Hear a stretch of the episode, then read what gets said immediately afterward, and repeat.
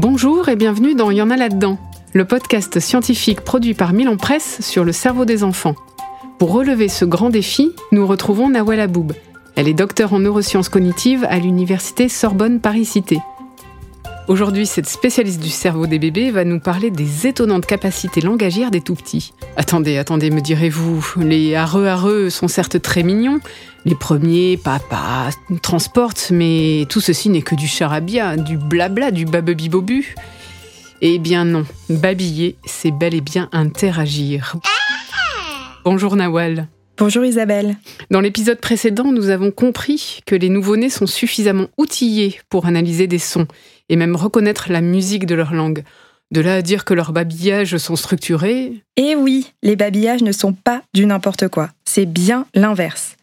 Les cris et babillages sont en fait la véritable entrée des humains dans le langage oral, et ce bien avant les mots. Nous nous sommes rendus compte qu'avant de produire les premiers mots, en moyenne vers 12 mois, il se passe plein de choses dans le cerveau des bébés. Et que la production de cris ou encore de pleurs reflète déjà la structure de la langue maternelle. Comment ça, même les cris d'un bébé? Tout à fait. Une étude de 2009 a montré que les cris de nouveau-nés résonnent en suivant l'intonation d'une langue des chercheurs français et allemands, notamment Anne-Christophe, Birgit Mamp et Angela Frederici, ont comparé les cris de nouveau-nés français et de nouveau-nés allemands. Eh bien, la prononciation des cris était différente entre les deux langues. Les bébés allemands pleurent avec une mélodie plutôt descendante, alors que les bébés français pleurent avec une mélodie plutôt montante.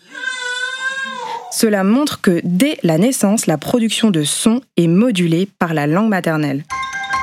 Donc, un bébé crie en répondant à la musicalité de sa langue, mais les babillages et autres areux sont les mêmes dans toutes les langues? Et non, figurez-vous que Bénédicte de Boisson-Bardiès, spécialiste de l'acquisition du langage, s'est intéressée aux vocalisations qui apparaissent entre 6 et 9 mois. Et elle a montré des différences de mélodie et d'intonation entre des petits français et des petits japonais. Alors que les Français produisent les fameux areux, les bébés japonais, quant à eux, prononcent des sons très différents, comme O, car le contraste R n'existe pas en japonais. Mais émettre des sons n'a pas forcément de sens. Le babillage n'a pas de sens pour un adulte, parce qu'il n'est pas relié à un contenu sémantique, mais il possède une véritable signification linguistique.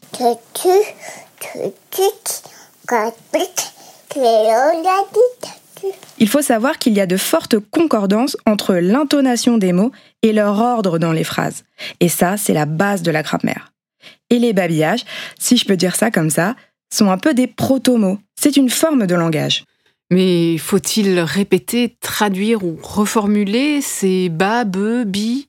Oui, on peut s'amuser avec tout, avec ses babillements, ses protomos, ses gazouillis.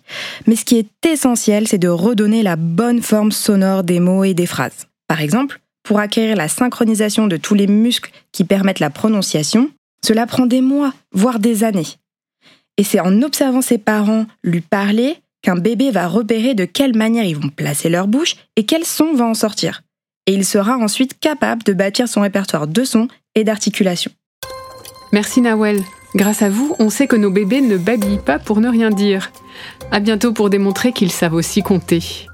Merci à vous les auditeurs de nous avoir écoutés, podcastés, téléchargés, partagés. Retrouvez tous les épisodes du podcast Y en a là-dedans sur le site baby-magazine.com.